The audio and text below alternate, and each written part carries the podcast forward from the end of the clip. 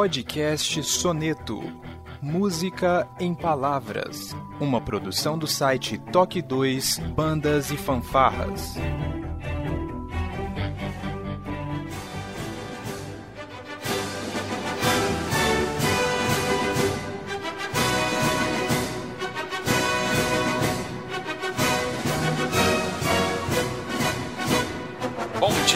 Tarde, boa noite, sejam bem-vindos a mais um Toque 2 Podcast Bandas e Fanfarras no ritmo da vida, na batida do coração. Diretamente de Ribeirão Pires, São Paulo, eu sou Josi Slay e hoje está aqui com a gente, diretamente de Guarulhos, São Paulo, a cidade da chegada, o professor Felipe Sangali. Seja bem-vindo, Felipe. Dobreto Polene a todos. Dobrze, dobrze, Zikasz, dobrze. Olha só, olha só, muito bom. Agradar o convidado. Com certeza, com certeza. E diretamente de Pindoretama, no Ceará, o professor, mestre, doutor e nas horas vagas, jagunço, o professor Wellington Castro, seja bem-vindo. E meliponicultor, tem que falar agora. Você esqueceu disso Melipolicultor, tá certo. Muito bem. E diretamente de Brasília, o professor Borromil Med, seja bem-vindo. Boa tarde para vocês. É um prazer reencontrar esse grupo de amigos e poder conversar de novo sobre assunto que eh, para nós é tão caro, tão querido, que são as bandas. Com certeza. Este que é o terceiro episódio dessa série de podcasts que estamos fazendo com o professor Borromil, nós vamos falar justamente sobre isso. Como foi a participação dele no meio das bandas e fanfarras do Brasil, a parceria que ele teve por muito tempo também com a CNBF e outras demais histórias logo depois da nossa vírgula sonora.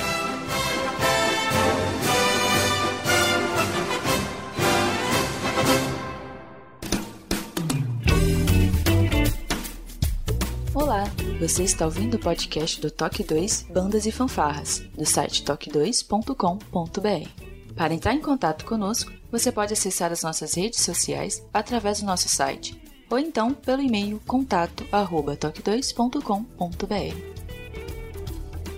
Se você gosta do nosso trabalho e deseja nos ajudar a produzir um conteúdo com qualidade cada vez melhor, acesse a nossa plataforma de contribuição pelo site apoia.se toque 2 e veja como contribuir. Este podcast tem o apoio cultural do Portal Brasil Sonoro. Clique, ouça e toque. Para ter acesso às partituras, visite o site brasilsonoro.com.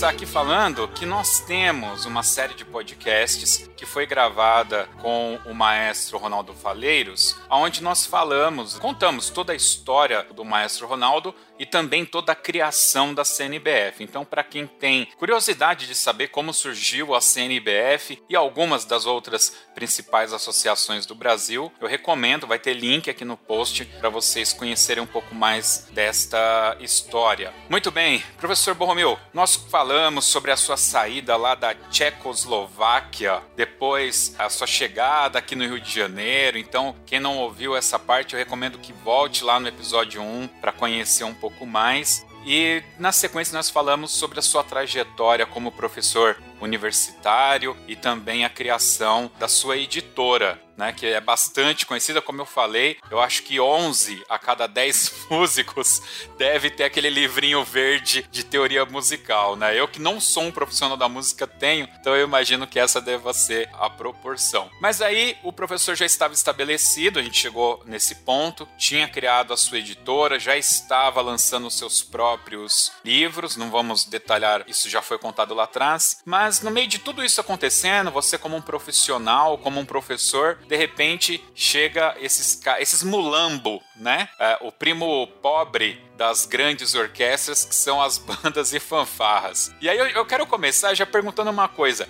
Fanfarra simples, essa fanfarra que não tem pisto, isso existe fora do Brasil? Você já tinha visto isso lá na Tchecoslováquia, fora do, do Brasil? Sim, isso existe. Inclusive, eu vou falar sobre isso, porque para falar sobre Confederação Brasileira de Bandas e Fanfarras, aí para entender isso, nós temos que um pouco aprofundar na, na história das bandas, desde tempos mais antigos, na estrutura das bandas, evolução das bandas até chegar a esse ponto no Brasil. Então, minha proposta é essa: começar a parte histórica e depois abordar parte no Brasil. Maravilha, vamos lá. Vamos aprender um pouco mais aqui com o professor. Bem, como já disse, para falar sobre bandas, nós temos que ver qual é a origem das bandas. Não é verdade que bandas são uma coisa menos, um primo pobre da música popular, na música erudita, e eu vou provar isso na minha palestra hoje. O dicionário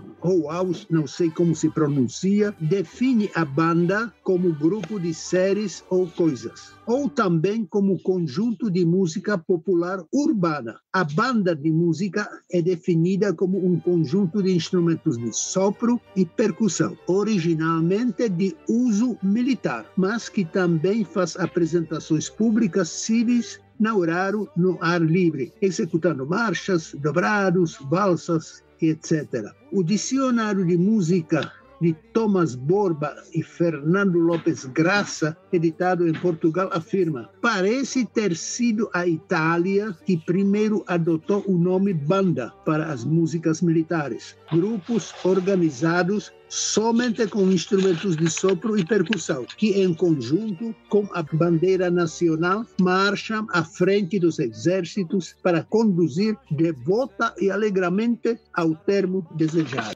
O elemento primordial das bandas primitivas foi a trombeta ou clarim ou corneta, instrumentos de metal que podem emitir somente os sons da série harmônica.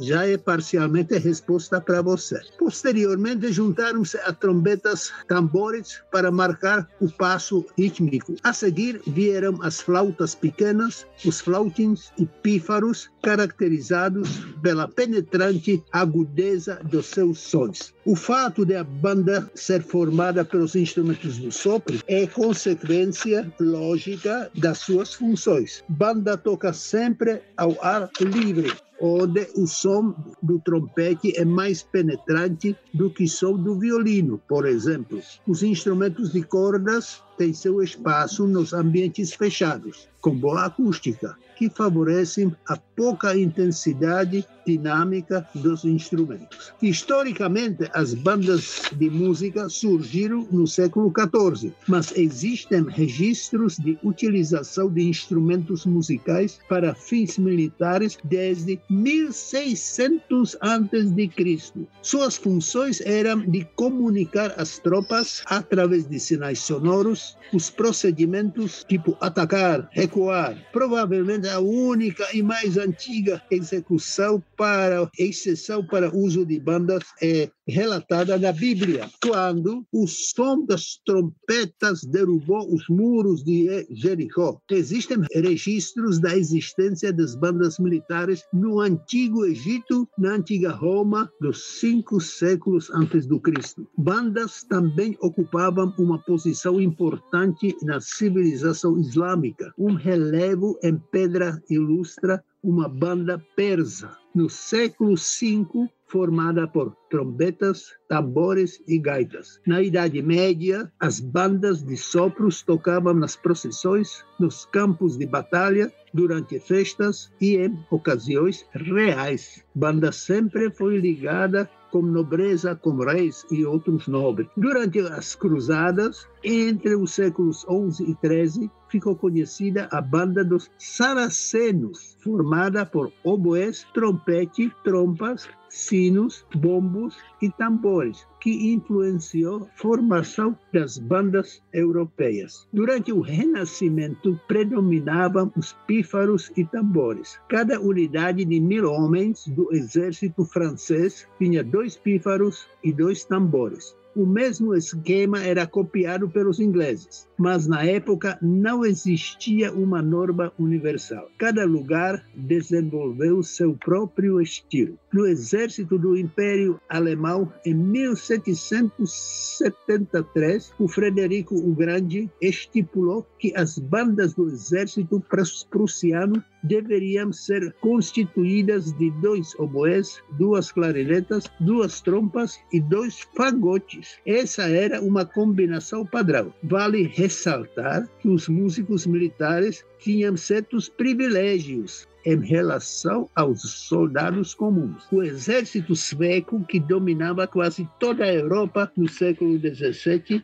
empregava 24 músicos para cada batalhão de 400 soldados. A inclusão de instrumentos de percussão na banda militar europeia deve-se à influência da banda turca, chamada Janissari, que usava instrumentos islâmicos e incluiu triângulos e prato. Uma nova fase de bandas, inclusive bandas militares, foi inaugurada com invenção de válvula por Stolzer em 1813, que permitiu aos instrumentos de metal emitir os 12 sons da escala cromática. Até aquela data, os metais só podiam tocar notas da série harmônica, prática que continua nas fanfaras atuais, conjuntos que empregam instrumentos de metais lisos sem válvula, limitando assim o repertório disponível. Para contornar a limitação dos instrumentos sem válvula, foi inventado na Rússia, no começo do século XIX, um conjunto chamado Robovaia Música, formado por trompas lisas afinação diferentes das trompas de tamanho variado permitiu a emissão de todas as notas cromáticas, alternando os músicos. Cada um tocava uma nota, outro tocava outra nota, e combinando junto dava para tocar harmonia, acordes. Só que esse tipo de conjunto não tinha chance de concorrer com os novos instrumentos com válvula. Professor, só para a gente ter uma quebra, né, e não ficar muito extenso a, a, explicação, a gente teve a oportunidade de bater um papo sobre. Nós temos, aliás, um podcast, uma série de podcasts sobre a, as diferenças técnicas, né, desde a da fanfarra simples até chegar à orquestra. Inclusive, foi o último podcast que foi ao ar aí. E eu me lembro que quando a gente estava conversando com o pessoal da fanfarra simples, é, isso isso que o professor falou foi exatamente o que eu perguntei a eles. Se eles utilizavam cornetas, no caso, né, de afinações diferentes, em dó, em ré, para poder ter todas as notas. Porque eu entendo que cada corneta, conforme a sua afinação, ela tem uma limitação de notas. Eu acredito que deve tirar no máximo uns cinco sons. Ela só emite notas da série harmônica. Da série harmônica dela. Então, uma corneta em si, ela vai conseguir quantas notas em média? Olha, dó, sol, dó, mi, sol, dó, si bemol, dó, ré, mi, notas agudas, até sete notas. Se for bem embocado, o instrumentista vai conseguir tirar umas sete notas ali. E aí, quando você pegar uma, uma corneta em Mi, por exemplo, você vai ter outras sete notas, né? É, exatamente. E aí é onde você vai ter na variedade de notas. Mas eles falaram para mim que isso se tornou bastante difícil no momento de se fazer um arranjo para esses grupos. E eles acabaram adotando algo do tipo só instrumentos em si bemol e eles acabam adaptando as partituras para tocar somente com um único. Fazer arranjo, arranjo simplificado, aproveitando só algumas notas. Quer dizer, não dá para tocar todas essas músicas, só algumas adaptadas. Mas existem músicas especialmente escritas para conjuntos de eh, instrumentos lisos, naturais, onde não precisa fazer adaptação. É original para esse conjunto, com essas características e essas possibilidades. O professor é bastante conhecedor disso, até pelo conhecimento internacional que você tem. Você conseguiria citar, assim, de memória, é, alguma composição ou compositor que tenha uma música específica para uma uma, eu vou chamar de banda lisa, para uma fanfarra com instrumentos lisos, porque eu, eu obviamente, estou limitando aqui o conhecimento a mim, né? Tenho um conhecimento bastante limitado. Eu não, não conheço, né? Não, veja, nenhum compositor famoso dedicou, pelo menos o que eu sei, não, fez uma sinfonia para conjunto de, de instrumentos simples, por causa da limitação de notas, não?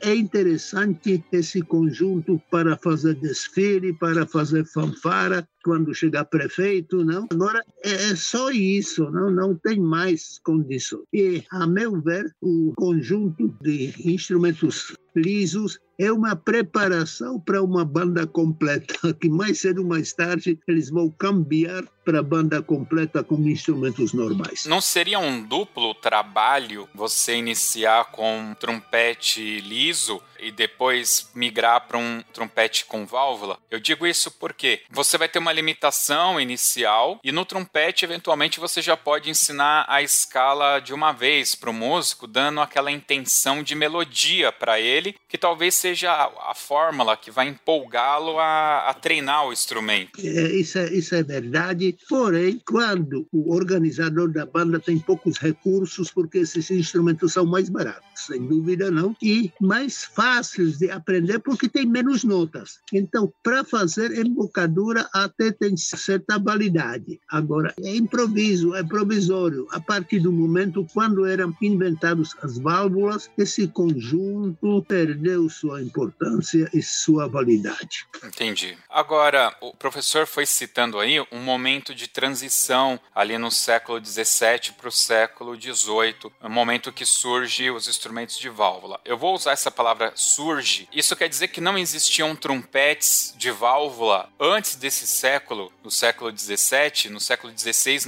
nós não tínhamos os trompetes a gente não encontraria partituras de orquestras ou grupos musicais com, com, instrumentos de válvula? Não, não, não, não, não, não existia. Inclusive as partituras de Bach, onde tem trompete, trompete bem aguda, é tudo tocado na trompete natural. É até Mozart, por exemplo, as trompas eram tocadas só notas naturais. E existe uma técnica de, vamos dizer, entupir a campanha, abrir campanha, que produz meio tom, um tom. Mas era recurso posterior.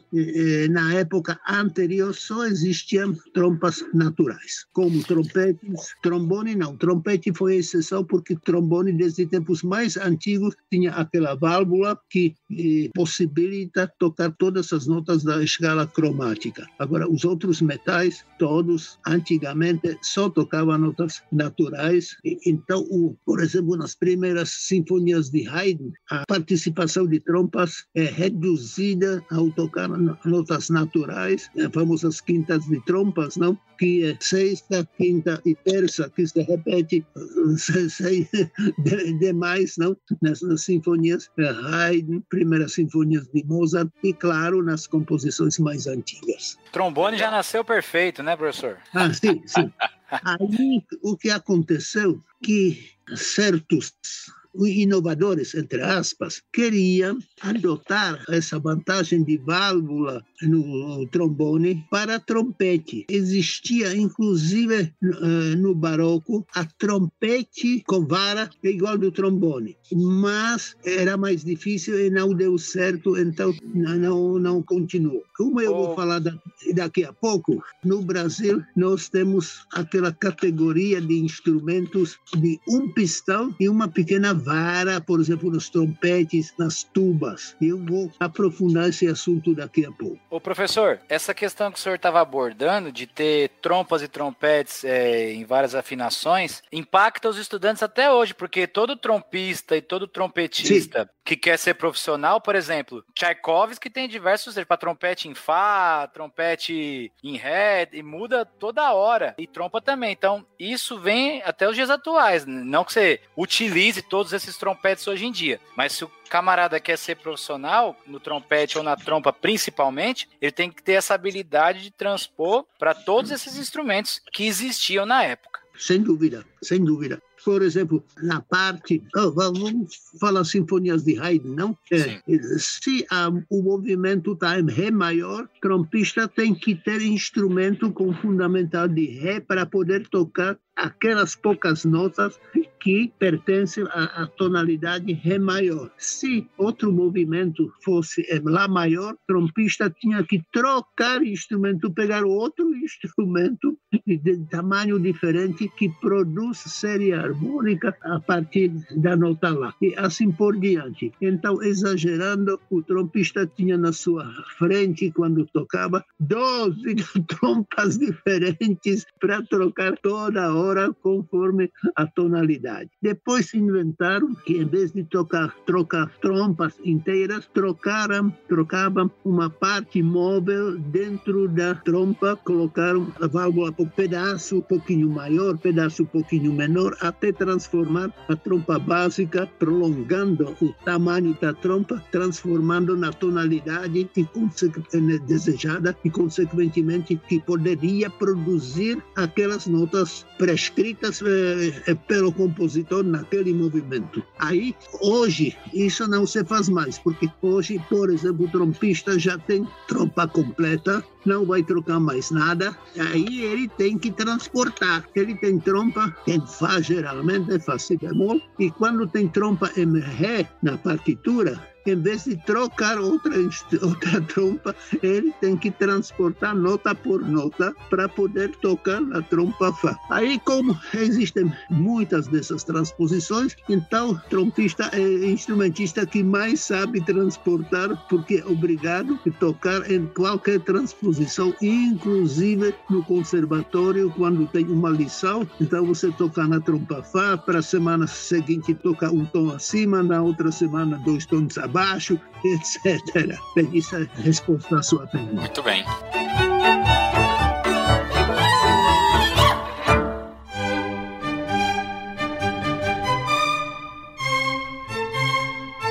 Nós já falamos que no início as bandas eram mais formadas pelos músicos militares para finalidades militares. O emprego do músico militar é bastante estável e tranquilo, comparando com músicos da noite e até com os músicos das orquestras. Em tempos idos, não sei como hoje, os músicos militares gozavam de certas vantagens e privilégios que soldados comuns não tinham. Vocês conhecem a história história do Elazar Carvalho, o famoso maestro, entrou no exército e quando descobriu que músicos têm refeição melhor do que os soldados rasos, ele entrou na banda que quer ser músico. Só que ele não sabia tocar nada, não entendia nada da música, mas conseguiu eh, convencer o, o mestre da banda e ele deu para ele tuba que estava sobrando na banda não? e ele se transformou em famoso regente de, internacional por causa da refeição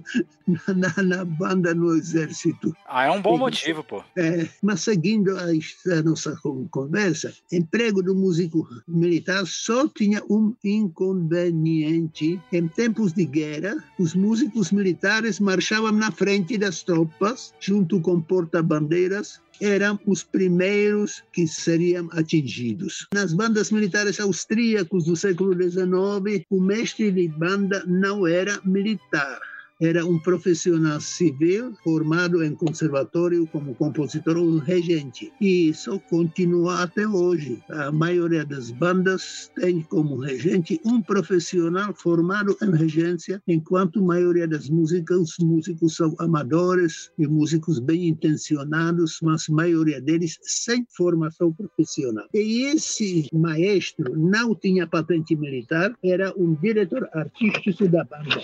Quem administrava a banda era um sargento graduado. Nos desfiles, o maestro andava ao lado da banda, que era conduzida por músico como aquele Bastão. O maestro só regia concertos. E isso continua até hoje. Então veja qual é a origem desse cerimonial que nos, nos concursos, nas apresentações então, essa tradição é do século XIX, que maestro, inclusive, não usa uniforme, ele vai de traje preto com gravata, resto dos músicos usa uniforme eh, bonitinho, chapéu bonitinho, não? E ele só vai reger banda quando banda é conduzida no palco pelo, pelo eh, como é o nome dele, aquele com bastão, Mor. Mor, isso, mor, isso. Bem, a gente está esclarecendo a origem dos costumes eh, da banda. A primeira banda no continente americano foi fundada na América do Norte, na metade do século XVII sua composição seguia o modelo inglês. No nosso país, no tempo do Brasil colonial, um decreto de 20 de agosto de 1802 determinou a organização em cada regimento de infantaria de uma banda instrumental. Um decreto de 27 de março de 1810 especificou que cada regimento deveria ter entre 12 e 16 músicos que tocassem instrumentos de vento, instrumento de sopro. O responsável pelo conjunto era sempre primeiro clarinetista. Em 1808, quando a família real veio para o Brasil, o rei Dom João VI trouxe consigo a banda da Brigada Real, que serviu de modelo para muitas bandas formadas no novo império. Decreto de 11 de dezembro de 1817 determinou que a formação da banda era a seguinte: o mestre, que era primeiro clarinetista, uma requinta, clarinetas, trompas, clarim, fagote, trombão, serpente, bombo e caixa de rufo, etc. A definição da composição de banda militar gerou demanda por músicos profissionais que na época existiam poucos no Brasil, poucos músicos militares qualificados. Para resolver a falta, foram contratados músicos civis, mesmo sem serem militares, vestiam a farda. A situação deles era de funcionários contratados equipados com oficiais, aos oficiais, para efeito do soldo. Em 1831, de, o decreto definiu que músicos militares não podiam ser empregados em serviços estranhos aos musicais. Não podiam fazer serviço, não podiam fazer outra coisa que hoje é comum nas bandas. Então, aqui houve retrocesso. Okay. Então, isso é mais ou menos uma evolução das bandas,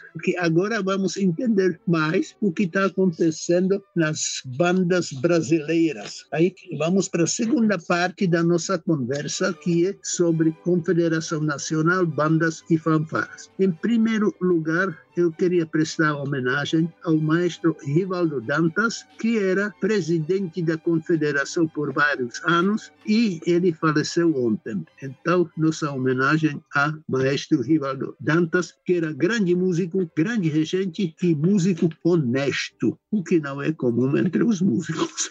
Ô, louco, eu sabia que esse Wellington era pilantra. Eu sabia. Não, estou dizendo alguns, não. Bem, eu tenho uma ligação bastante íntima com banda, porque eu, eu comecei minha carreira musical com 15 anos nas bandas, quando troquei violino pela trompa. Aí, minha cidade é cidade pequena, de 20 mil habitantes, mas tem muito movimento musical. Eu comecei, entrei na, na banda de uma fábrica que tinha banda mais ou menos de 20, 20 músicos, e na, na, naquela mesma cidade, cidade existiam três bandas grandes, completas, cada uma com 50 membros ou mais. Mais famosa era a banda de Kmok, que tinha mais de 100 anos e tinha 100 músicos. Aí eu depois passei para essa banda, vamos dizer, de elite da nossa pequena cidade. Depois eh, eu fiz serviço militar dois anos, toquei na banda do Quarto Exército, que era também eh, uma banda de elite, porque era banda do top do quarto exército, não tinha mais uns 50 músicos e não precisava fazer serviço, eh, só fazia concertos e tocava só para autoridades destacadas. Isso é, é minha minha experiência nas bandas. Aí eu estava, agora já vamos voltar para tempos atuais. Um dia eu estava em casa, era sábado, e de repente eu recebo um telefonema. Eu infelizmente não lembro que ano foi. Recebi telefonema que tem um concurso de bandas na cidade de Brasília e que está faltando um jurado se eu poderia ser jurado. Eu falei, bem, mas eu não sei não, não sei como funciona ser jurado de bandas. Eu já fui jurado em muitos concursos, mas jurado de banda não sei como funciona. Não, não se preocupa, amanhã de manhã alguém pega você e vamos levar você lá para ginásio onde está, onde está acontecendo o concurso. Tá bom. Aí eu fui lá dia seguinte, eles falaram: olha, se você sentar aqui nessa cadeira, aqui tem planilha e vai dar notas. Sim, mas qual é o critério para dar notas? Vou avaliar o quê? Vou avaliar como? Não? Não, eh, você vai avaliar a afinação. Se está afinado, dá 10, se não está afinado, dá nota menor. Não? Mas tinha outros itens que estavam totalmente nebulosos. Eu não sabia o que fazer. Não? Mas, olha, vai começar agora, tchau, primeira banda está entrando. Então, isso foi minha, meu batizado não? Da, da Confederação Nacional de Bandas e Fanfaras. Aí foi, não sei quantas, mas pelo menos 20, 30 bandas naquele, naquele dia. E quando à noite, já alta hora da noite, terminou o concurso, o, o Faleiros me procurou e falou: Bem, você gostou? Eu falei: Não gostei nada. É maior bagunça. É, é, é horrível. Inclusive, cada jurado fazia o que quiser, o que queria, conversava entre si, levantava, saía. Mas não, isso é bagunça, não. Isso, desculpa, eu não gostei e não quero mais participar, não, desse jeito. Tá bom. Bem, para minha surpresa, algum tempo depois, não sei, alguns meses, eu recebi notificação que foi nomeado conselheiro especial do presidente da Confederação de Bandas e Fanfaras. Aí eu perguntei, peraí, que história é essa? Não, já que você não gostou, então você fala como, como você gostaria que funcionasse. Ah, você quer? Tá bom, então vai ouvir.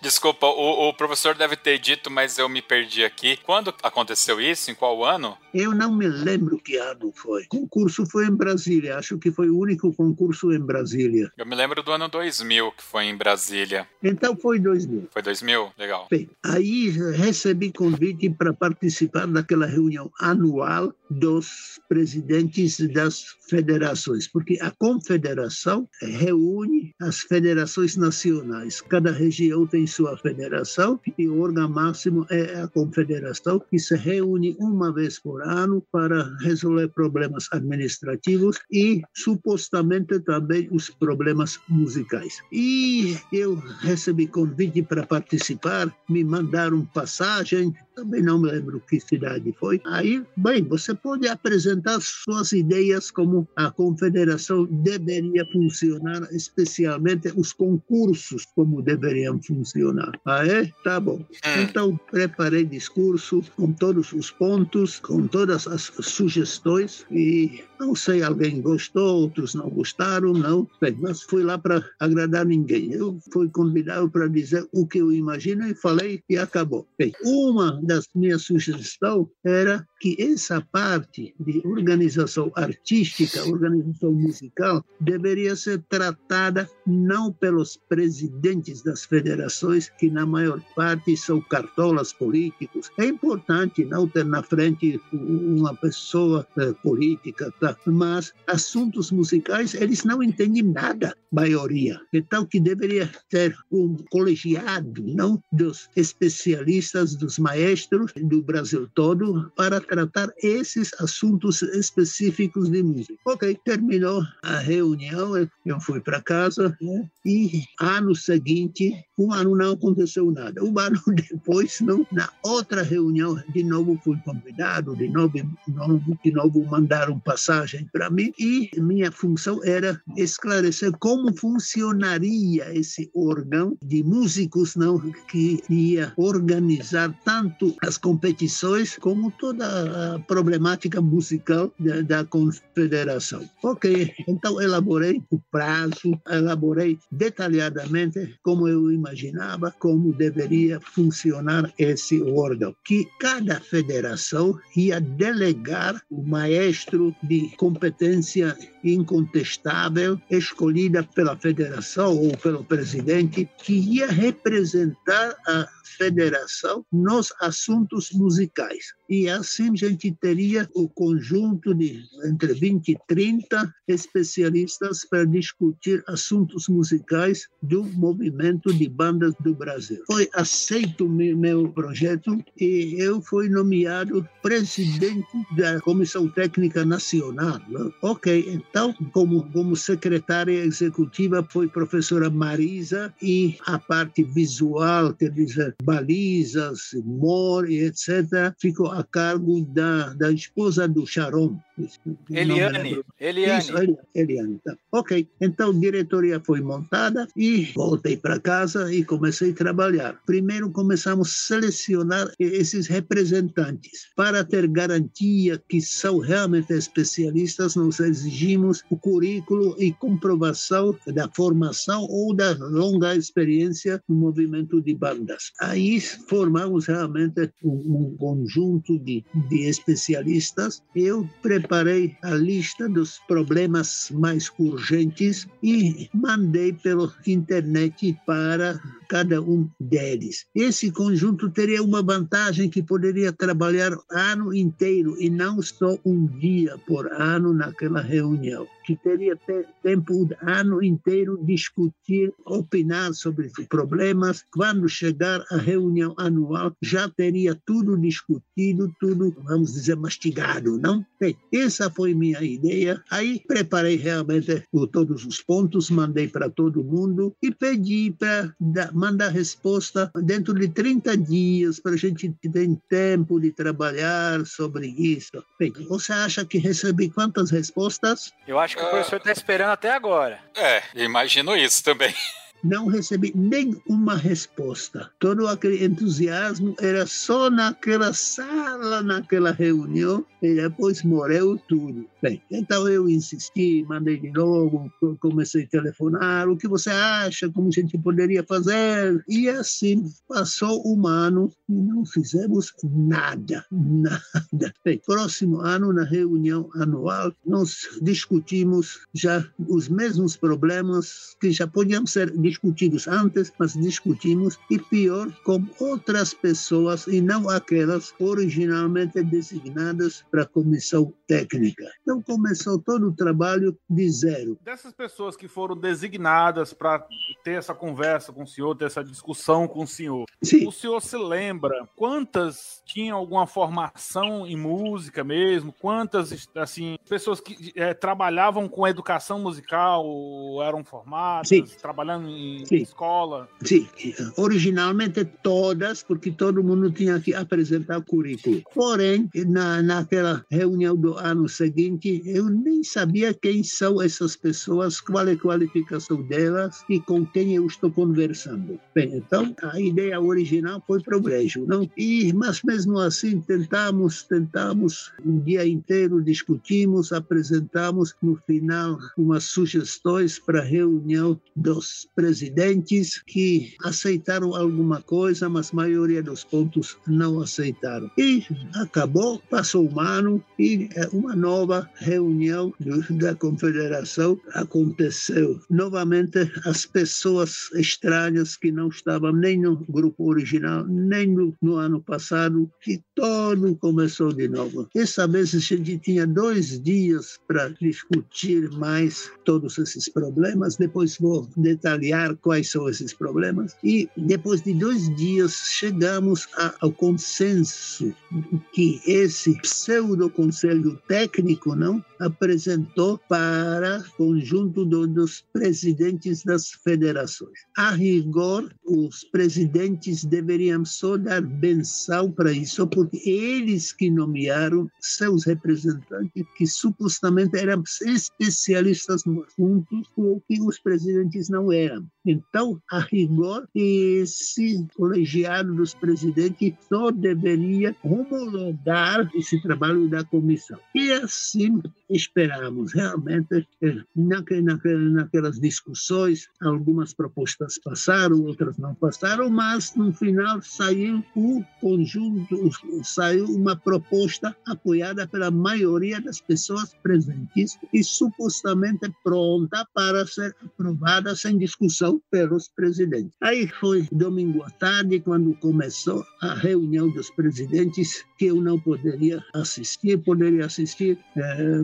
mas não tinha direito nem voz nem voto. Não foi apresentado, a maioria gostou, até o momento quando apareceu o maestro que trabalhou conosco dois dias e aprovou todo o parecer, e na reunião dos presidentes ele derrubou tudo. Absolutamente tudo derrubou, então todo o trabalho foi perdido. Ele não tinha direito a voz, não tinha direito a voto, mesmo assim ele falou e, e, ele argumentou e ele foi aceito pelaquela Assembleia, mesmo sem ter credenciais para isso. Bem, aí só foi a, última gota para meu entusiasmo. Bem, outra coisa desagradável, uma das funções do Conselho Técnico era escolher os jurados nos concursos nacionais. E eu tentei moralizar esses conjuntos escolhendo os maestros ministros, professores universitários, as pessoas de comprovada, comprovada capacidade. Nós reunimos um dia antes da competição para discutir tudo o que como como vai ser o comportamento, o procedimento da banca dos jurados. E eu insisti em disciplina absoluta dos jurados porque o concurso é avaliado pelos músicos pelo comportamento dos jurados. É parte parte visível da confederação são aqueles seis caras que estão sentando lá. Se eles conversam com entre si, levanta, qualquer um entra lá e começa a conversar com jurados, isso desmoraliza totalmente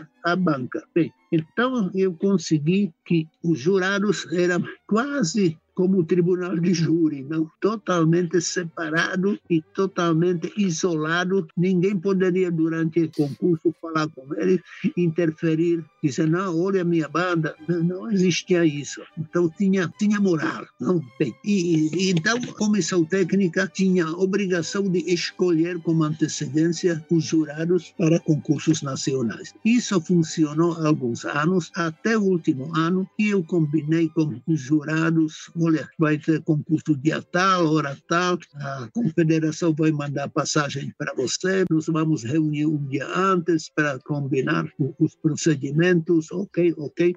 Então eu tinha aceite de seis jurados. Quando cheguei no dia do concurso, perguntei onde estão os jurados. Aí Falei, não, os jurados vão ser outros. Eu indiquei outros jurados. E, e quem são eles? Não, dá aqui um trombonista aí, fulano de tal. E qual é a qualificação? Não, é da minha banda, esse, esse cara é muito bom. Bem, aí só foi, acabou.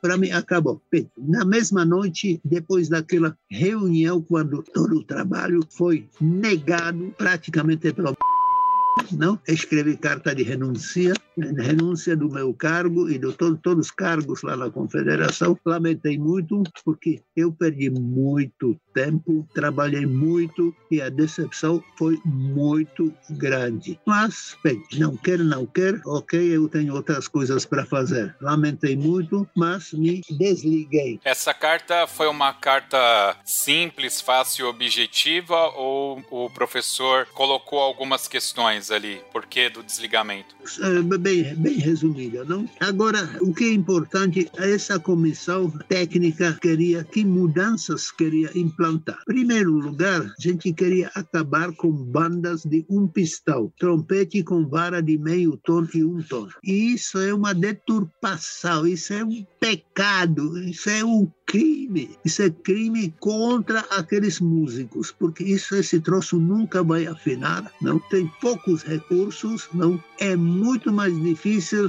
como por exemplo o trompete normal com três válvulas. E, e eu não sei quem inventou, porque inventou ou instrumento fanfara simples ou banda normal, com instrumentos do século XIX, XX, não. Agora, bem, eu fui totalmente contra. Isso foi um dos pontos de, de atrito com alguns maestros que insistiram em continuar com esse, esse tipo de, de, conjunto musical que nem banda eu chamo, não, não, não, não vou dar nem nome, não. mas é muito ruim, especialmente para os músicos, porque prejudica a percepção, prejudica a afinação e é muito mais difícil. Bem, outro ponto, os concursos nacionais ou regionais têm muito muitas categorias por idade. Isso, qual é a razão? Para ter mais troféus no final do concurso. Não é necessário tantas categorias. Na natural seria uma categoria do primeiro grau, uma até segundo grau e terceira incluindo os adultos.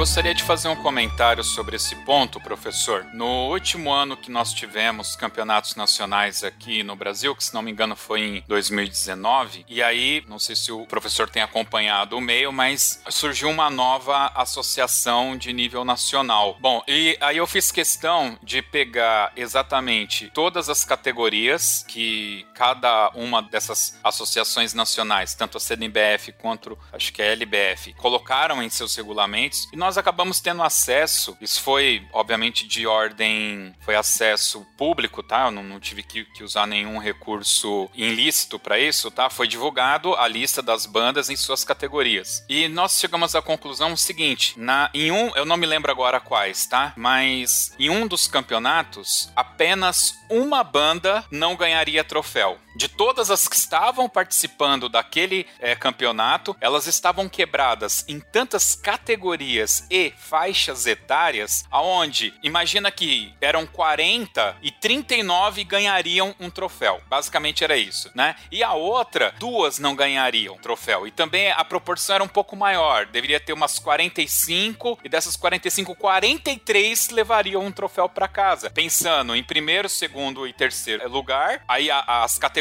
técnicas e dentro das categorias as idades, né? Então não tinha o porquê, né? Você ter um campeonato, dar esse nome que era uma competição, se na realidade você estava indo lá simplesmente retirar um troféu de plástico, que custa muito menos do que o custo, né, do deslocamento da corporação. Exatamente. Então isso foi um dos pontos da minha luta e foi muito contestado por, por maestros, exatamente esses maestros ávidos de um troféu.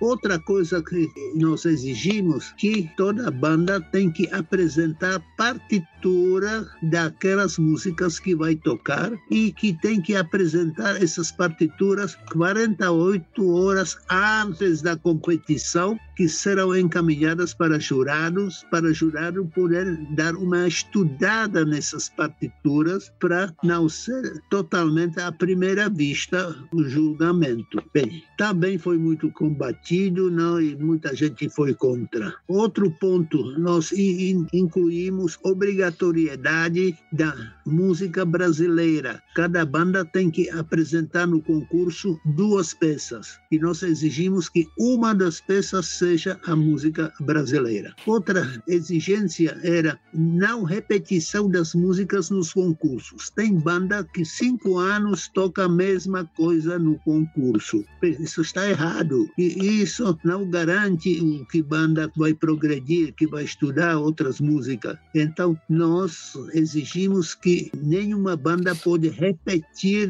no concurso a música do ano passado. E outro ponto muito muito criticado era a avaliação dos regentes já que eu estou avaliando o, o, trompetista, avaliando o clarinetista e percussão, por que não avaliar o regente? Então nós começamos julgamentos dos maestros com intenção de orientar eles, dizer, olha, isso pode ser melhor, não? Se você estudar, se estuda isso, tá bem. Então isso foi um dos pontos. Já falei seleção dos jurados. Jurado é pessoa muito importante importante que representa a confederação. Não pode ser um qualquer um que aparece lá, você pode jurar, você pode sentar aqui e ser jurado, exatamente o que aconteceu comigo no meu primeiro julgamento. Diminuir o número de categorias por instrumento. Tem banda com uma flauta, banda com duas flautas, banda com três flautas, não categorias. Não? Bem, então isso também a gente poderia unificar. Outra exigência era nos concursos regionais que vão selecionar representante para concurso nacional, sempre deveria ter um representante da Confederação Nacional para ver se concurso regional correu sem cambalachos, sem, sem nada, e, e, se realmente o, o, aquele que ganhou mereceu ganhar. E isso também não se, não se concretizou por falta de recursos. Quem vai pagar isso? Bem, outro problema são as bandas montadas só para competição. O maestro, dois, três meses antes da competição, faz dois, três ensaios, convida uh, músicos da banda militar, convida uh, professores da escola de música, se tiver universidade, vem alguma universidade, algum extra, paga para eles alguns ensaios e vai para concurso dizer que é banda da cidade e tal. Não é, é mentira. Aí nós é, exigimos que cada banda eh, tem que apresentar o relação das atividades do ano inteiro. Eu ia só fazer um comentário, né? Eu vi o maestro falando sobre essa obrigatoriedade do grupo entregar 48 horas antes a partitura para, que o jurado uh, analise. Eu participei Sim. como jurado de um concurso, que eu não vou dizer qual foi. Aí, assim, eu, eu fui assim como o professor também foi, assim, de surpresa. Ei, vem cá, vamos aqui ser, vamos aqui ser jurado. Mas só que assim, é, tipo, o, o, concurso era no sábado. Na quarta-feira, na quarta-feira, uma pessoa me procurou para que eu fizesse um arranjo de uma música X e tal. Só, só, ele não deu muitos detalhes, só falou isso. Eu fiz o arranjo, né? Fiz o arranjo pra banda. No sábado, a banda tava tocando esse arranjo e eu tava sendo jurado. Então, essas 48 horas, quando vai ver, tem muitos grupos que estão ensaiando, estão começando a ensaiar a peça que vão tocar para o concurso 8 horas antes, né? São muitas situações assim estranhas, esquisitas. Isso. É uma falsificação. Teve um. Eu vou pegar um, um, exemplo da mídia, no geral. Aqui no Brasil, no começo dos anos 2000, metade ali, na metade da primeira década dos anos 2000, aquele programa Ídolos fez bastante sucesso aqui no Brasil, passando no SBT. E eu me lembro que uma candidata, ela foi desclassificada porque ela era aluna de um dos dos jurados. Ela foi desclassificada. A gente pode pensar que foi uma injustiça com a menina, né, que estava participando e tudo, mas o fato é, cria uma situação conflitante. E de qualquer forma, essa situação conflitante, ela foi eliminada com a, a menina sendo eliminada, né? Eu acho que, certo ou errado, e não é esse o ponto, eu não quero colocar aqui esse o peso, eu vejo que uma decisão precisava ser tomada, e a decisão foi tomada, e foi aquela. Então, os outros participantes, bem ou mal, né, podem se sentir, ai, né, ela não deveria. Mas assim, elas não. Quem participou do campeonato não participou contra alguém que tinha um jurado como professor, entendeu? Então, assim, a lisura do ponto de vista da, da competição, ela foi mantida. No Brasil, no Brasil, nós aqui no, no Brasil, melhor dizendo, no meio de bandas e fanfás, eu sinto que esse essa lisura, né? E aí eu não tô, de novo, eu não estou colocando aqui o peso se foi certo ou errado, mas a ação para eliminar uma possível corrupção, na falta de uma, uma, palavra melhor aqui agora, tá? Ela nunca é tomada. Basicamente, o que o professor tá falando pra gente é assim: olha, eu apresentei tudo isso daqui que poderia eliminar esse, esse, esse ponto de discordância ou possibilidade de uma corrupção ou um benefício ilícito. E não foi aceito. Então, não foi nem testado. Não dá para falar que erraram com a metodologia proposta porque ela nunca foi implantada. Então, a gente não sabe se ia dar certo ou se não ia dar certo. Não foi implantada. Optou-se por manter manter um quórum ali, um modus operandi que uh, continuava facilitando diversas, diversas facilitações no meio. E aí, só para fechar aqui, voltar a palavra professor, lá no Nordeste, eles têm é, um campeonato, eu vou errar se eu tentar falar aqui o nome do estado. Mas o que, que acontece? Lá tem uma coisa assim muito importante, que já elimina muito desses problemas. Todo começo de ano da temporada de campeonatos, a associação, eu acho que é a Banfari, tá? Eu, sinceramente, não tenho certeza, mas acho que é a Banfari. A Banfari Pernambuco. Pernambuco, né? O que, que eles fazem? Você tem que escrever a sua banda e mandar a relação de componentes. E se um músico quiser mudar para outra banda, nessa temporada ele não muda. Ele pode mudar ano que vem. Ele não pode participar de duas corporações. É uma regra tão pequena, se você parar para pensar, mas que faz toda a lógica. Aqui em São Paulo, se não me engano, em 2018, tá? Eu vi um músico reclamando que a banda dele perdeu, tá? A banda dele perdeu no campeonato, só que tem o seguinte, ele estava reclamando que a banda que ganhou estava usando músicos que não eram do estado. Então, só para criar aqui, imagina que fosse um campeonato no Rio de Janeiro e a banda desse músico perdeu, tá, no Rio de Janeiro perdeu para uma banda que do Rio de Janeiro que usou músicos de São Paulo. Beleza. Ele reclamou. Só que nos campeonatos que tem no Mato Grosso, ele vai lá fazer cachê. Então, olha aqui que maluquice. Enquanto ele tá fazendo e ganhando dinheiro para ele, tudo bem. Na hora que alguém fez e ganhou dele, ele reclamou. Então, isso assim é uma hipocrisia fantástica. E se você tivesse uma regra simples, olha, fevereiro, por favor, registrem as suas bandas e os seus seus músicos. Você já quebrava isso de cara, né? Era algo que, no mínimo, né? Quem, quem quer ser corrupto será, mas no mínimo você já eliminaria boa parte das possibilidades. Duas coisinhas, né? Primeiro que quando você falou sobre o júri, né? Você não quis falar nada do mérito, mas eu preciso dizer, um jurado, ele é isento. Um júri, né? Um juiz. O cara é juiz, então ele é para ser o mais isento possível. Então, é, quando, é, isso não é difícil de você ver, por exemplo, em julgamentos assim que tem cortes de, juiz, né? Onde o juiz diz, ó, oh, eu estou impedido porque ele tem algum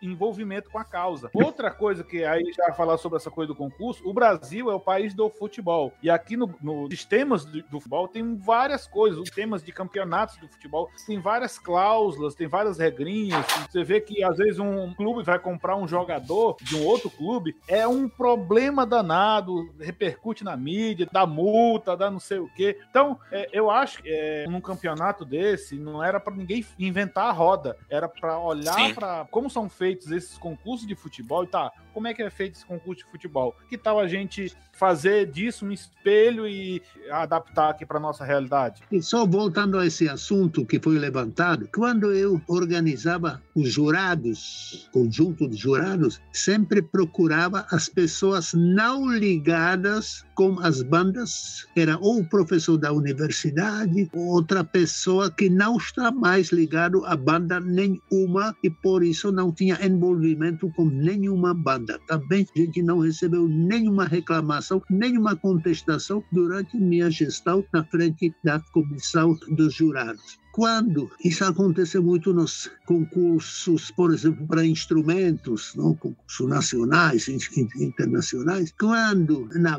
banca tem um professor de um concorrente, ele se declara impedido de julgar esse candidato. Então, esse candidato vai ter um voto a menos que o professor dele não vai votar, não vai dar voto. Isso é praxe comum no mundo inteiro. E mais um assunto, eu assisti várias vezes que uma banda está se apresentando, tudo bem, inclusive chamou a atenção o trompetista muito bom que tocava.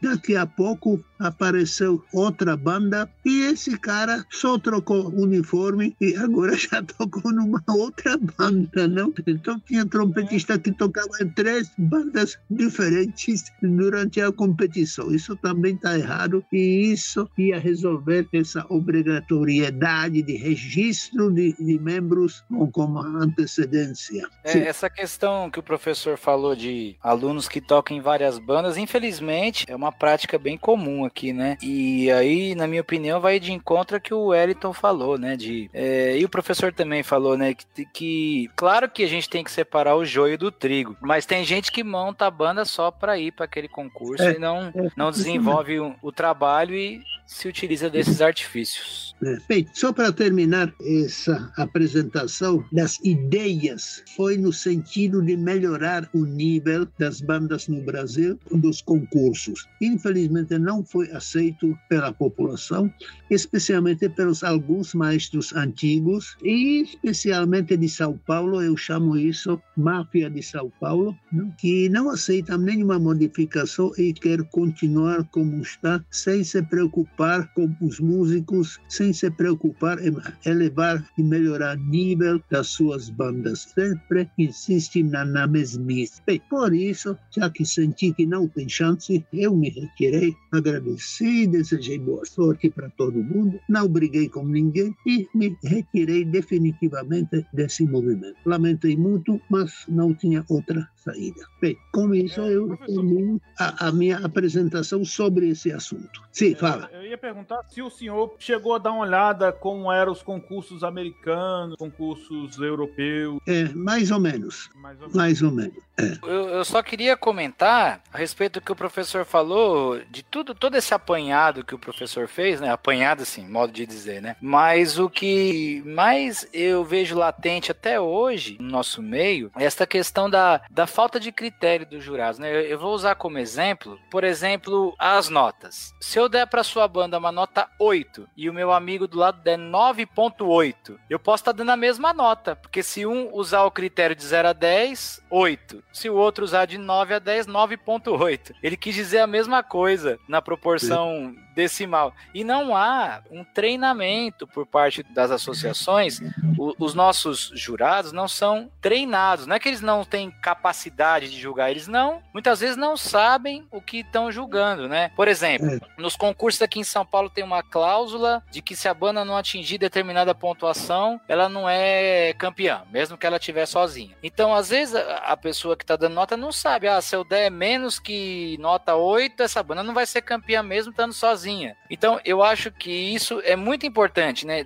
Daqui para frente, a gente instruir os nossos jurados, né? Para que possa haver um critério, né? Coisa que até hoje eu sinto que, que muitas vezes não acontece. Bem, isso foi um dos pontos importantes de membros da banca, por isso a gente se reunia um dia antes para combinar esses detalhes. Anotação de 5 até 10, tá? Então, o menos do que 5, talvez não, porque ia humilhar os músicos que se esforçaram treinaram o ano inteiro, não depois se apresentar, mesmo que não foi apresentação brilhante, não. Então, eh, a nota mínima a gente dava 5. Agora, entre 5 e 10 tem vários graus de, vamos chamar de perfeição, de, de avaliação, não? E isso todo mundo sabia que é 5 até 10 e não 9 até 10. É, então, e, isso é muito importante. Eu já participei de alguns concursos que a nota mínima era 8. Né? Então, na hora da avaliação, a nota mínima era 8. Outra também que, que eu queria dizer sobre os próprios critérios, né?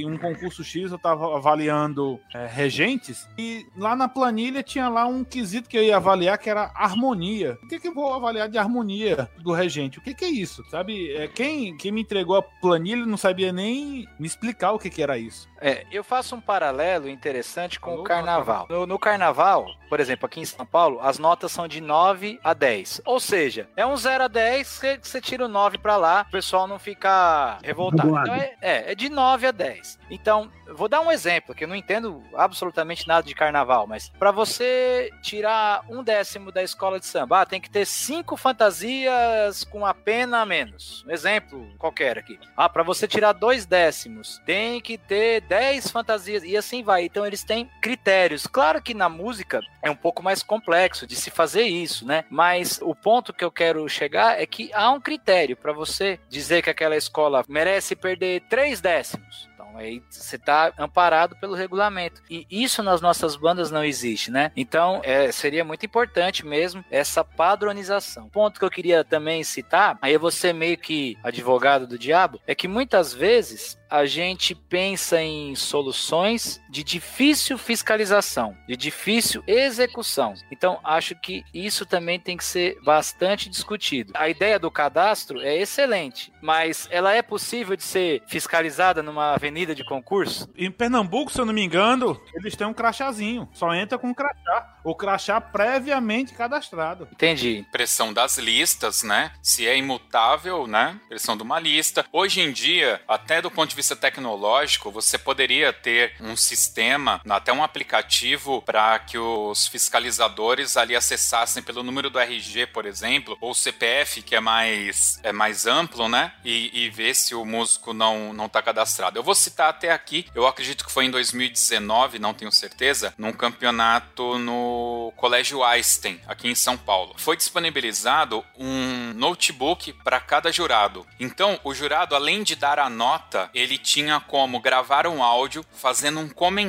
sobre o que foi apresentado e ele vinculava esse áudio ali na ficha da corporação. Então, depois o responsável pela corporação tinha como baixar, além da planilha dele que ele receberia por e-mail, ele também tinha lá um link onde ele poderia pegar todos esses áudios comentados. Então, quando ele dava uma nota lá por afinação, por exemplo, ele poderia justificar, né, falando por que que ele está dando aquela nota, apontar o erro de afinação, né? Enfim, e até considerando o local da apresentação, que certamente você apresentar com uma banda ao ar livre ou dentro de um ginásio, né? A afinação certamente será afetada de alguma forma. Então, o próprio jurado ele pode justificar a nota e até colocar ali a consideração do ambiente, né? A, da execução. A afinação muda à noite quando esfria o ambiente, não. A afinação muda, os sopros mudam, o clarineta muda, não. Tem que reafinar de novo e nem todo maestro da banda é atenta para isso, que a afinação da banda muda durante o dia. É uma no sol e outra à noite, no frio da noite.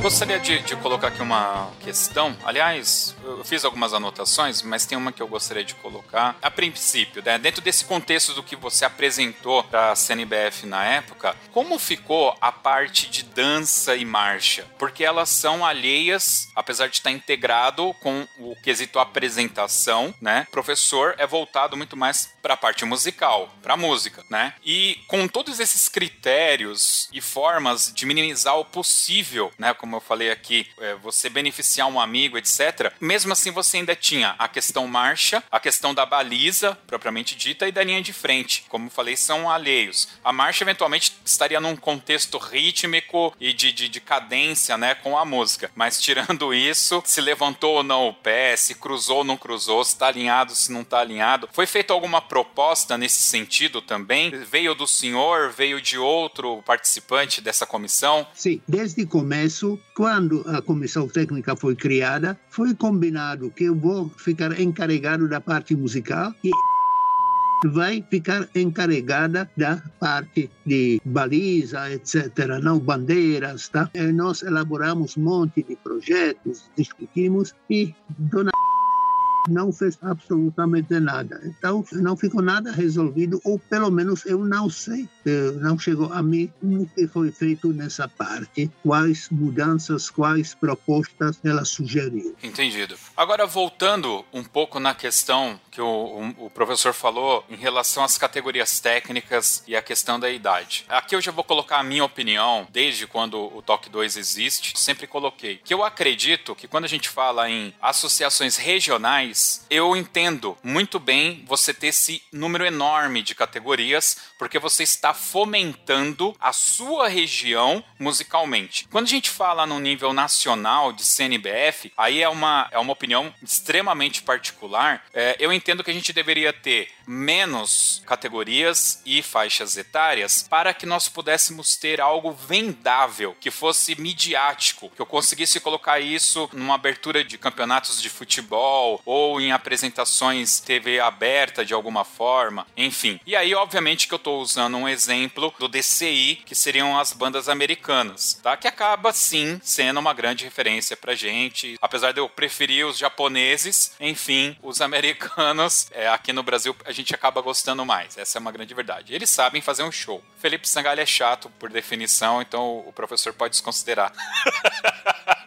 Brincadeira. Então essa é a minha posição, tá? É, quando o professor chega e fala, olha, seria bacana a gente ter menos categorias, e aí deu o exemplo até de eliminar eventualmente a fanfarra com um pisto. Qual que é a visão? Ela é uma visão técnica? O que o, que, que o, professor considerou para ter essa opinião? Bem, é a opinião do, do técnico de instrumento de sopros, que eu sei que esses instrumentos não trazem benefício, ao contrário, prejudicam o estudante de música música. Porque afinar o trompete, aquela válvula, não é muito difícil e com um instrumento pequeno que segura, esse movimento com certeza prejudica a posição da embocadura. Então, o, é muito ruim, é antimusical, anti tudo. Mas ainda voltando ao problema das categorias, outro ponto negativo de muitas categorias é duração da competição. Ela geralmente deve começar nove da manhã, mas começa dez, não? E vai até duas da manhã,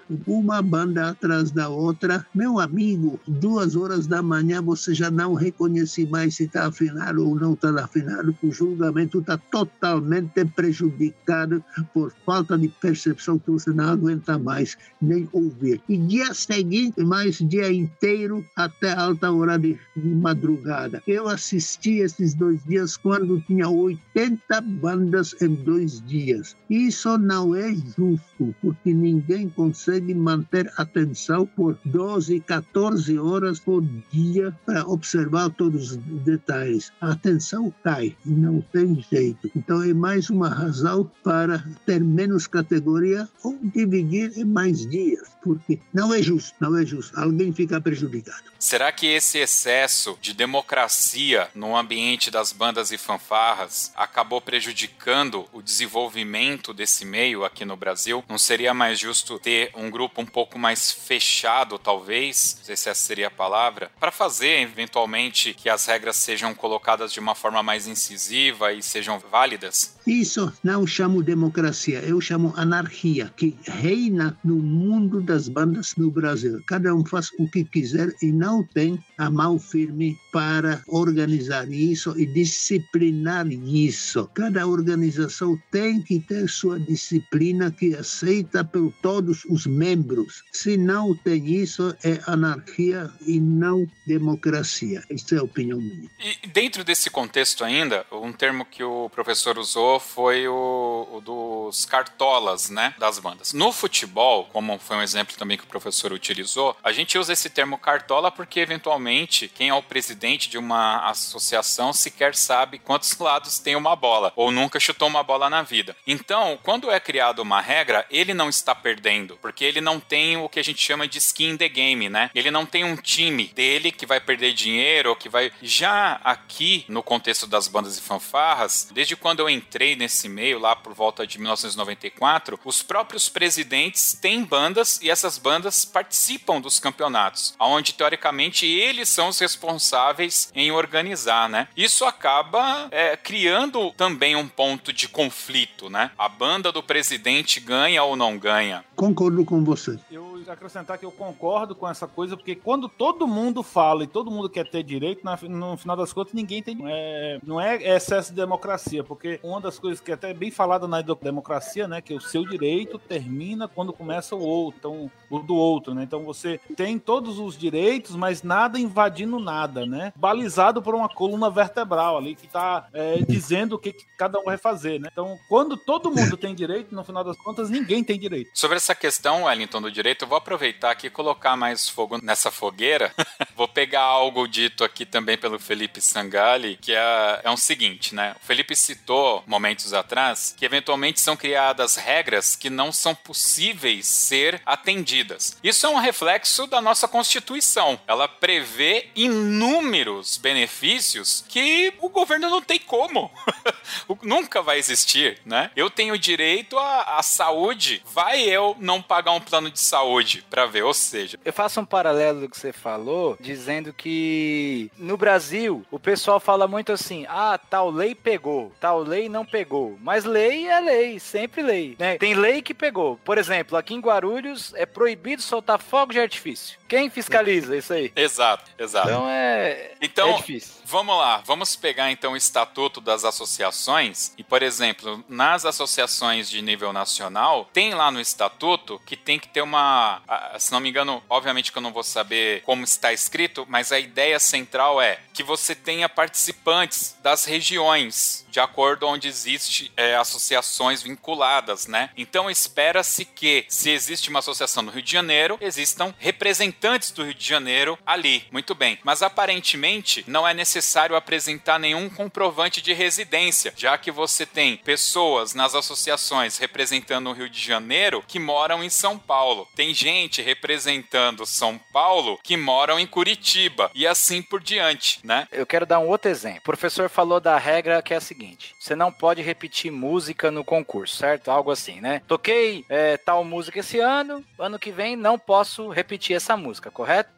Correto. Quem anotou que música as bandas tocaram no ano anterior? Mais uma falha da organização. Mas, é, mas eu vou te falar uma coisa, Sangalha. Isso daí é uma coisa tão simples de fazer. Sabe por que, que ninguém sabe? Porque não são feitas as reuniões de diretoria como se deve ou como o estatuto determina. Porque se houvesse uma reunião mensal, existiria uma ata e nessa ata poderia ser descrita é, quais bandas participaram, quais músicas foram executadas, né? E divulgado isso, inclusive, para todas as associações que fazem parte daquela federação barra confederação, né? E aí seria até de domínio público. Se trocasse, né, a, a diretoria, a próxima poderia pedir pro cara do lado que o cara ia ter uma cópia lá no e-mail dele. Mas nem isso não tem, né? Não tem. Acrescentar só um ponto nisso aí. Eu assisti é, ano passado um concurso de bandas e fanfarras da Colômbia, né? Que aconteceu até num, num, num ginásio lá, um ginásio fantástico, muito bonito. É, mas o que me chamou a atenção dentro dessa discussão agora é que sempre que a banda entrava e começava a tocar, aparecia a legenda lá no, no, na transmissão, o nome da, da banda e o nome da música que ela estava tocando, o nome do compositor, Isso. o nome do arranjador.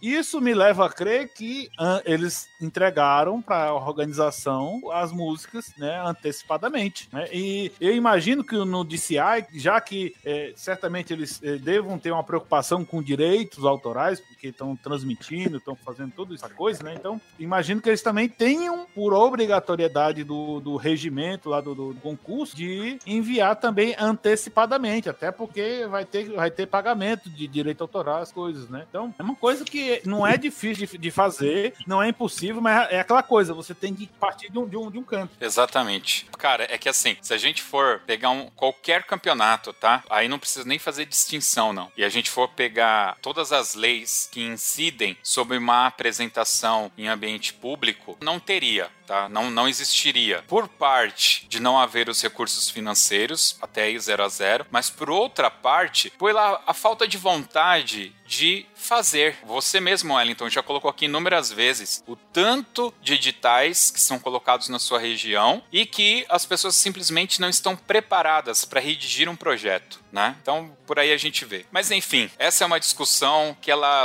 é, se torna por vezes redundante desde sempre, né? Desde o dia em que teve a primeira reunião da primeira associação de bandas no mundo, até hoje ela, ela se tornou redundante. Mas, Romeu, é, eu só tenho a agradecer a sua participação aqui no Toque 2. Foram três podcasts fantásticos que a gente tirou muitas lições e podemos ainda é, revisitá-los e ouvi-los daqui a algum tempo e ainda se extrair algum conhecimento deles. Eu gostaria de abrir aqui esse espaço, né? O podcast ele é inteiro seu, mas aqui especificamente abrir um espaço para o professor falar o que quiser, agradecer quem quiser, enfim, usar o espaço como o professor desejar. Por favor, fique à vontade. Bem, eu agradeço a oportunidade que eu tive de expor as minhas ideias sobre as bandas, começando com formação das bandas, história das bandas e certos costumes eh, nas bandas atuais que têm origem no passado, do século passado ou, ou mais tarde ainda, e expor as minhas ideias e sugerir que alguém mais novo continua com estas ideias e batalha para realizar essas ideias para melhorar o nível das bandas e principalmente o nível dos músicos, porque nosso objetivo principal não é se apresentar na pracinha domingo, é formar os novos músicos, porque o músico da banda não é só instrumentista. A banda também ajuda a formar caráter, disciplina, organização. Então é muito importante na evolução de cada ser humano. Então, passando essa mensagem para alguém seguir essa batalha pelas bandas e espero que no futuro, não muito longo, vamos ter as bandas bem organizadas, concursos bem organizados, avaliação justa, não? e que vai agradar tanto os músicos, principalmente músicos, depois maestros e público, que inclusive outra observação que muitas vezes falta o público nessas apresentações, nesses concursos de bandas. E é importante envolver o público para mostrar esse trabalho. Então, da minha parte, só desejo sucesso para esse grupo de amigos, tanto preocupado com a música, que até convidou um professor idoso para expor suas ideias. Muito obrigado e até uma próxima oportunidade qualquer com um tema diferente. Muito bem, vamos então agora para o Dica Cultural. Muito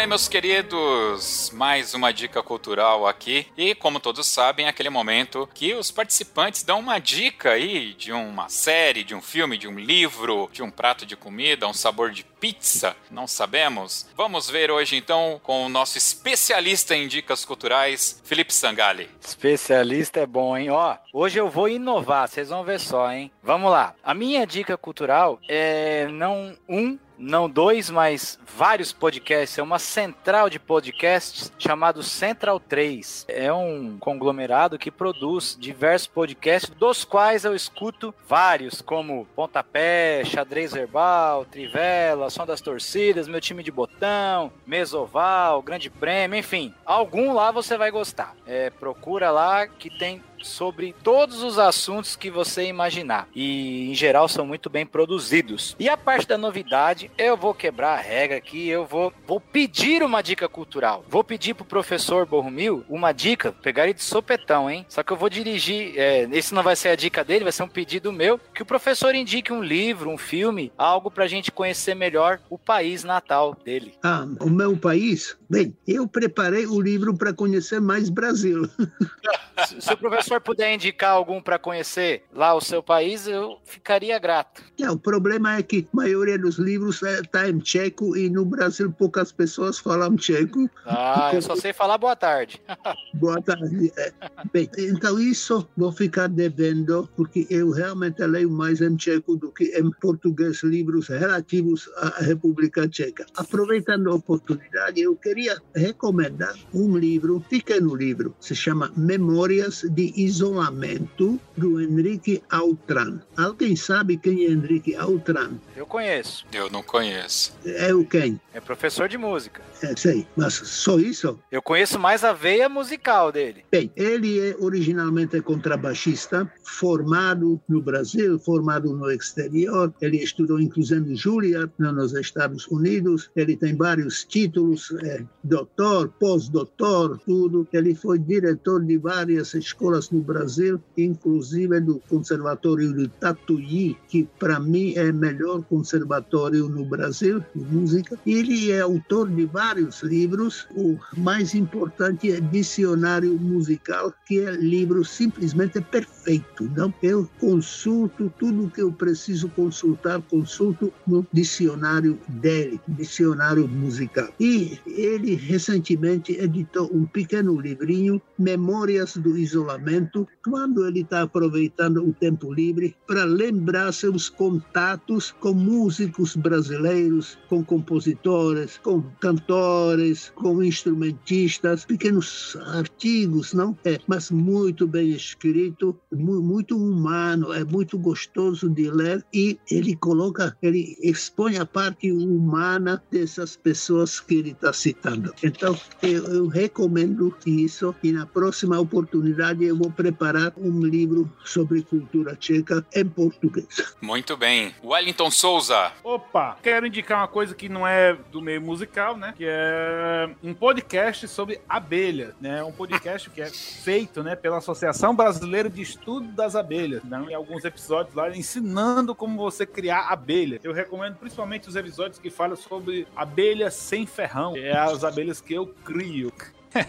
e é isso. Meu Deus do céu. Eu só vou fazer uma correção, Wellington, que você errou ao dizer que não tem nada a ver com música, porque todo novo inicio, todo bom, né, professor, vai falar pro seu aluno fazer a abelhinha com o bocal, tá? Fica essa dica essa dica aí. Pode ser, pode ser, pode ser. Eu vou, eu vou só pedir aí pro pessoal, se vocês quiserem que o Toque 2 faça um episódio especial sobre abelhas, criação de abelhas sem ferrão, mande um e-mail para contato@toque2.com.br e a gente vai pensar no seu caso. Se eu tiver 100 e-mails, nós vamos fazer um episódio, tá? E, e só para dizer uma coisa aqui, eu fiz uma série de composições dedicadas às abelhas sem, sem ferrão. Eu fiz uma, uma composição chamada Jandaí uma composição chamada Plebeia, uma, uma composição chamada Uruçu. É um ciclo de composições. É baseado na, nos números que as abelhas sem ferrão conhecem, a matemática, toda a história. E isso está na minha dissertação de mestrado. Olha aí, então, então é isso. Muito bem. Vou agora então para minha dica cultural, aproveitando que recentemente nós tivemos aí a cerimônia do Oscar, que foi uma das segundas ou terceiras piores transmissões, com decisões terríveis ali pela academia pessoal aqui que me conhece sabe que eu não gosto muito do Oscar, mas fazer o que, né? A vida é assim, é o que tem para hoje. Muito bem, mas de qualquer forma, eu quero fazer aqui menção a um filme chamado O Som do Metal ou Sound of Metal. Na realidade, ele não foi traduzido no Brasil, mas eu aqui traduzi para O Som do Metal. Ele recebeu seis indicações ao Oscar, como melhor montagem, melhor filme, melhor ator, melhor roteiro original, melhor ator coadjuvante. Cara, o filme ele é bem bacana e ele ganhou duas estatuetas como melhor som e melhor edição. E por que, que eu tô citando assim? A primeira vez que eu vi esse filme, ele tá disponível no Prime Video, eu fui relutante a assistir porque ele, ele, ele, a capa dele já demonstra que é algo voltado pro rock. E o rock and roll, ele não é uma coisa assim que me apetece muito mesmo, tá? Não tenho muito interesse, então tinha outras coisas para assistir. Mas tem um detalhe, a história, ela vai narrar um percussionista, um baterista, que durante um show, o filme inclusive começa dessa forma, ele começa começa a perder a audição. E aí, aí começa uma luta desse músico, né, é, em conviver com esse problema e também levantar recursos para fazer uma cirurgia que pode reverter esse problema que ele tem. E por que, que esse filme se torna impactante, né? Esses dois Oscars que eles, que eles ganharam foi muito merecido porque eles tentam, durante o filme, emular a sensação desse percussionista no momento que o ouvido dele tapa e ele passa a não ouvir claramente as coisas né? E como vocês sabem, eu tenho uma mãe que é deficiente auditiva. Então esse filme ele é bastante impactante nesse sentido e ele realmente mereceu todas as indicações que ele teve e mereceu sim, principalmente esse Oscar de melhor edição dele, o melhor som. Obviamente, o som e a edição ali bem, bem vinculados. É, é um filme bastante impactante. Eu realmente indico fortemente. Assistam, vale muito a pena. Depois deixa aqui o seu comentário, o que, que vocês acharam aí desse filme. Vamos lá. Professor Barromil, quais são as suas dicas culturais? Bem, eu queria recomendar uma composição de compositor tcheco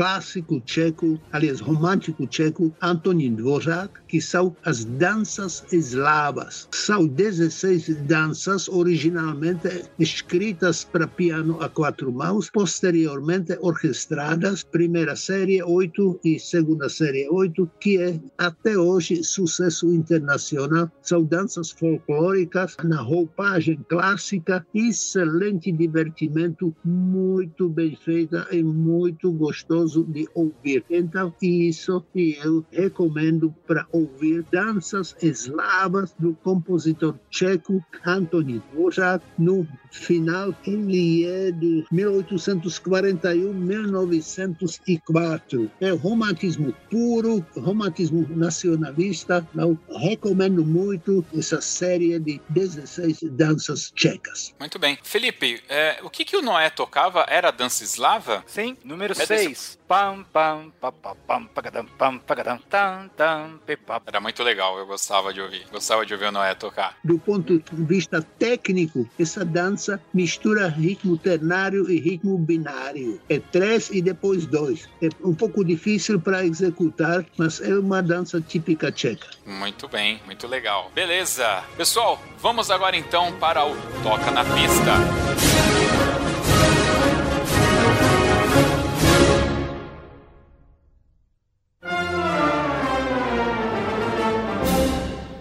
Bom, toca na pista, o professor já habituou. Tem que ser uma música do coração, uma música que tem uma história. E eu vou pegar na orelha, professor. Tem que ser de verdade aí. Tem que ser uma música do coração e tem que ter uma historinha. Conta pra gente por que, que você vai escolher essa música para tocar aqui no final dessa série de podcasts que a gente gravou contigo. Vamos lá. Bem, é, eu gostei em primeiro lugar porque música tcheca, tipicamente tcheca, é música gostosa que eu, como instrumentista da orquestra, toquei talvez mais seis vezes, não na orquestra sinfônica, várias orquestras, não? Então já sei quase de cor e continuo a gostar. Essa aqui é a diferença. Você tem uma música que você gosta, toca uma vez, duas vezes, e para a quinta vez você não aguenta mais. E tem as músicas que quanto mais você toca, mais você gosta. Eu vou dar um exemplo. Num turnê da Orquestra Sinfônica Brasileira nos Estados Unidos, que era dois meses, quase todo dia um concerto à noite. A peça principal era Quinta Sinfonia de Tchaikovsky ou a Quarta Sinfonia de Brahms. Um dia Tchaikovsky, outro dia Brahms. Com o tempo eu não aguentava mais o Tchaikovsky,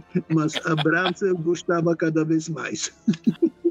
Pronto, respondido nas danças eslavas, o senhor tem alguma mais predileta? Não, tem as danças rápidas e tem as danças lentas. Por exemplo, o número 16 é muito interessante, não? 14, se não me engano, também, não? E as, as danças rápidas, que é primeira e oitava, e décima sexta e nona, não? Muito bem, mas então qual que o, o professor vai querer que a gente toque aqui no final? É, número um. Dança eslava, número um número um, que é bem, bem rítmica e combina para encerramento de um encontro. Muito bem, aí sim, então. Bom, desde já, professor, agradecer a sua participação aqui, foi fantástica. Uh, os três podcasts foram muito bacanas, um papo bastante é, diferente e agregador, acredito, para todos nós participantes aqui. Agradecer o Wellington Castro e o Felipe Sangali por mais uma vez nos auxiliar aqui nesse podcast. E para você, ouvinte que chegou até aqui, muito obrigado pela audiência. Lembrando que para ouvir este Toque 2 e outros, você pode acessar o nosso site toque2.com.br ou através do Spotify. A gente tem direcionado o nosso público para essa plataforma. Não deixe de seguir o Toque 2 lá e, claro, participe da nossa campanha. A gente tá, tem cinco anos já de Toque 2. Indica o nosso podcast para cinco amigos e, claro, siga-nos no Instagram. Tem sido a nossa plataforma mais participativa onde a gente tem publicado mais coisas, tem sido lá. Então, nos sigam. É isso aí e até um próximo Toque 2, Bandas e Fanfarras. Valeu, pessoal. Obrigado. Tchau, tchau.